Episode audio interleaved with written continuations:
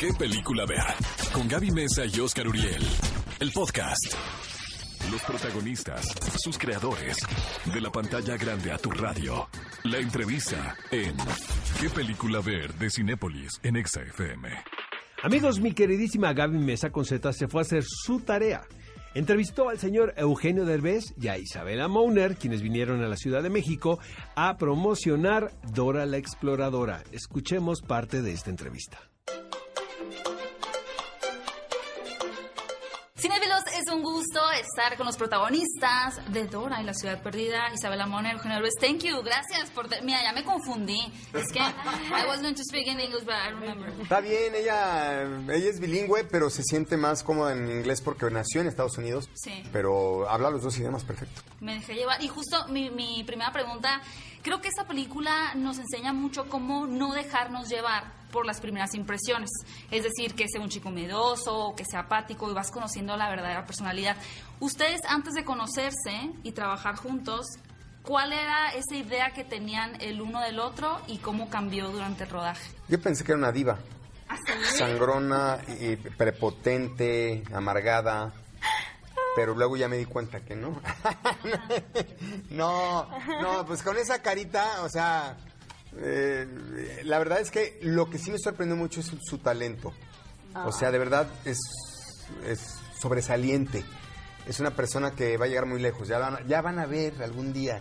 Este es una gran cantante, bailarina, hace comedia, drama, hace de todo, todo. Compone música, toca, o sea, es un estuche de monerías. Damn, ok. Ah, bueno, Eugenio es el, el tipo de persona que siempre está sonriendo, siempre está feliz de estar en Es cualquier como Dora, lugar. ¿no? Es como Dora la exploradora. Sí, sí, mira que yo pensé que era falso, pero no. Ahora estamos como like, un año de, de, de- desde conocerte y todavía estás, you know, Sí, súper feliz y contento.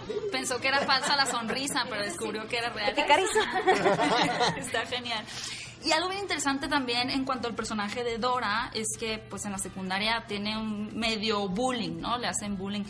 No sé si ustedes en algún punto pasaron por el bullying o eran los bulleadores, no quiero insinuar nada, No, pero... no, Fíjate que tú, Am, sí, sí, un poquito, pero más que sentí que no pertenecía a ningún grupo de personas, entonces sentí muy, muy sola. Y solo en las películas, con un elenco que, que te apoya mucho, sientes que tienes una familia verdadera. Y ese es un, es un, es un sentido muy, muy, no sé, am, pero es adictivo. Eh, eh, ella decía que en muchas películas que hace es la única latina. Entonces, este, y a mí me pasa lo mismo. Entonces, de repente, cuando estás allá trabajando en Estados Unidos, como que te sientes un poquito fuera de. Pero, mm, pero sí, digo, yo, por ejemplo, también eh, en, en la escuela yo era el buleado, no era. Sí, yo era muy tímido de chiquito, muy tímido. Entonces, a mí me traían de bajada siempre y tenía las orejas más grandes y me molestaban mis compañeros.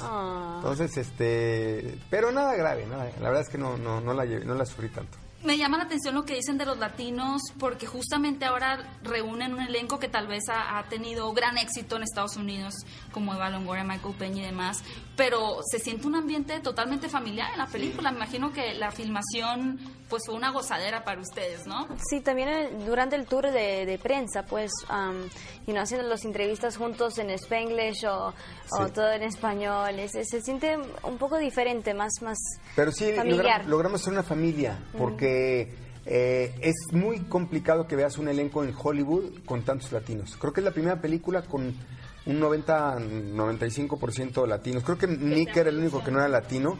Eh, pero la verdad es que este, son casi todos latinos y eso está padre. Es muy raro que veas un elenco así en Hollywood y este es un triunfo para la comunidad latino, que finalmente nos están volteando a ver. Ojalá es un paso en, el- la... en- Sí, por eso es importante. Sí. Es importante que vayan al cine porque aparte de que se van a divertir muchísimo porque es una película muy divertida que además entretiene a los adultos tanto como a los niños.